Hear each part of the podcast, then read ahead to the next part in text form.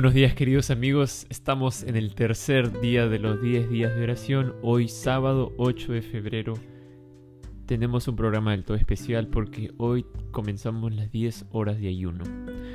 Y el título de la lección de este día es La encarnación del rescate. Y uno de los versículos que están aquí en la revista nos dice, Juan 1.14, y el verbo se hizo hombre y habitó entre nosotros y hemos contemplado su gloria, la gloria que corresponde al Hijo unigénito del Padre, lleno de gracia y de verdad. Cristo Jesús es nuestro hermano en los sufrimientos. El Hijo de Dios se humilló para levantar al caído. Es por ello que dejó los mundos celestiales que no han conocido el pecado, los 99 que le amaban, y vino a esta tierra para ser herido por nuestras rebeliones y molido por nuestros pecados. Fue hecho en todas las cosas semejante a sus hermanos, se revistió de carne humana igualándose a nosotros. Él sabía lo que significaba tener hambre, sed y cansancio. Fue sustentado por el alimento y descansó así como nosotros también. Fue un extranjero y un advenedizo sobre la tierra en el mundo, pero no en el mundo. Tentado y probado como los hombres aquí, en la actualidad, vivió y sin embargo vivió una vida libre de pecado, lleno de ternura, compasión, simpatía, siempre considerado con los demás, representó el carácter de Dios. Cristo dejó su lugar en los atrios celestiales y vino a esta tierra a vivir la vida de los seres humanos. Hizo este sacrificio para mostrar que es falsa la acusación de Satanás contra Dios, que es posible que el hombre obedezca las leyes del reino de Dios. Cristo siendo al igual que el Padre, honrado y adorado por los ángeles, se humilló por nosotros y vino a esta tierra a vivir una vida de humildad y pobreza. Vino a ser un varón de dolores, experimentado en quebranto. Sin embargo, el sello de la divinidad estaba sobre su humanidad. Vino como un maestro divino para elevar a los seres humanos, para aumentar su eficiencia física, mental y espiritual. Muchos de los docentes en los colegios de nuestros días están practicando el engaño al conducir a sus estudiantes a un campo de estudio que es comparativamente inútil, que consume el tiempo, estudio y recursos que deberían emplearse para conseguir la educación superior que Cristo vino a dar. Asumió la forma de la humanidad para poder elevar la mente de las lecciones. Ese fue el mismo Jesús. Lecciones esenciales con consecuencias eternas. Jesús vio al mundo envuelto en sus engaños satánicos, vio a los hombres cuando seguían formalmente sus propias imaginaciones, pensando que lo habían logrado todo si hallaban la manera de cómo poder ser llamados grandes en el mundo. Pero lo único que lograba era la muerte. Cristo tomó su puesto tomó nuestro puesto en los caminos y sendas de este mundo y contempló a las multitudes buscando ansiosamente la felicidad, pensando que en cada nuevo plan que conocían habían descubierto cómo podían ser dioses en este mundo. Cristo les indicó un camino ascendente, diciéndoles que el único verdadero conocimiento es el conocimiento de Dios y de Cristo. Este conocimiento traerá paz y felicidad en esta vida actual y nos asegurará el don gratuito de Dios. La vida eterna instó a sus oyentes, como personas con facultades racionales, a no dejar la eternidad fuera de cuentas. Porque en Mateo 6:3 encontramos lo que Jesús dijo. Buscad primeramente el reino de Dios y su justicia, y todas estas cosas os serán añadidas. Así que debemos poner a Jesús, a nuestro Dios, en primer lugar porque Él se encargará de todas las cosas. Y nos dejó el modelo, el modelo de nuestro Salvador Jesús.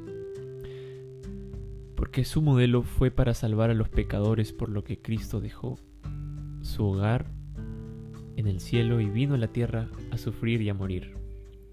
Es por eso que Él vivió, sufrió, agonizó y oró, hasta que con el corazón quebrantado y abandonado por aquellos a quienes vino a salvar, derramó su vida en el Calvario. Muchos se apartan de una vida tal como la que vivió nuestro Salvador. Sienten que requiere un sacrificio demasiado grande imitar el modelo de Jesús.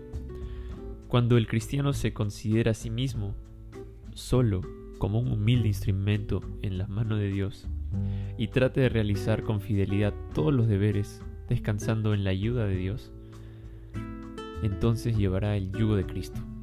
Alzará su vista con valor y confianza y dirá, yo sé a quién he creído. Y esto nos lleva a actuar voluntariamente, porque Dios no fuerza a nadie. De una manera libre, nosotros, al igual que Cristo, actuamos. Jesús tomó nuestra naturaleza y fue un acto propio de Él, con su consentimiento. Él se revistió de humanidad. Él había sido siempre como Dios, pero no apareció como Dios. Veló las manifestaciones de la deidad que habían producido el homenaje y originado la admiración del universo. Fue Dios mientras estuvo en la tierra, pero se despojó de la forma de Dios y en su lugar tomó la forma y figura de un hombre. Anduvo en la tierra como un hombre cualquiera. Y por causa de nosotros se hizo pobre, para que por su pobreza pudiéramos ser enriquecidos. Puso a un lado su gloria y su majestad. Era Dios, pero por un tiempo se despojó de las glorias de la forma de Dios. Aunque anduvo como pobre entre los hombres, repartiendo sus bendiciones por donde quiera que iba, a su orden, legiones de ángeles habrían rodeados a su Redentor y le hubieran rendido homenaje. Pero anduvo por la tierra, sin ser reconocido, sin ser confesado por sus criaturas, salvo pocas excepciones. La atmósfera estaba contaminada con pecados y maldiciones en lugar de himnos de alabanza. La parte de Cristo fue pobreza y humillación. Mientras iba de un lado a otro cumpliendo su misión de misericordia para aliviar a los enfermos, para reanimar a los deprimidos, apenas si una voz solitaria lo llamó bendito. Y, lo más, y los más encumbrados de las naciones lo pasaron por alto y con desprecio. Esto nos lleva a un contraste con las riquezas de la gloria, del caudal de la alabanza que fluye de lenguas inmortales, con los millones de preciosas voces del universo de Dios en himnos de adoración. Pero Cristo se humilló a sí mismo y tomó sobre sí la mortalidad. Como miembro de la familia humana era mortal, pero como Dios era la fuente de vida para el mundo. En su persona divina podría haber resistido siempre los ataques de la muerte y haberse negado a ponerse bajo el dominio de ella, pero él no lo hizo, así que voluntariamente entregó su vida para poder dar y sacar a luz la inmortalidad. Llevó los pecados del mundo y sufrió el castigo que se acumuló como una montaña sobre su alma divina. Entregó su vida como sacrificio para que el hombre no muriera eternamente. No murió porque estuviese obligado a morir, sino porque su propio por su propio libre albedrío. Esto se llama humildad. Todo el tesoro del cielo fue derramado en una dádiva para salvar al hombre caído. Cristo reunió en su naturaleza humana todas las energías vitalizantes que los hombres, que los seres humanos necesitan y deben recibir. Cristo ascendió al cielo con una naturaleza humana santificada y santa. Llevó esta naturaleza consigo a las cortes celestiales y la llevará por los siglos eternos. Como aquel que ha redimido a cada ser humano que está en la ciudad de Dios, como aquel que ha implorado ante el Padre, en las palmas de mis manos los tengo esculpidos. Las palmas de sus manos llevan las marcas de las heridas que recibió. Si somos heridos y lastimados, si nos encontramos con obstáculos que son difíciles de superar, recordemos cuánto Cristo sufrió por nosotros Sentémonos con nuestros hermanos en los lugares celestiales con Cristo. Atraigamos a nuestro corazón las bendiciones celestiales. Jesús tomó la naturaleza humana para revelar al hombre un amor puro y desinteresado, para enseñarnos a amarnos mutuamente. Cristo ascendió al cielo como hombre. Como hombre es el sustituto y la garantía de la humanidad. Como hombre vive para interceder por nosotros.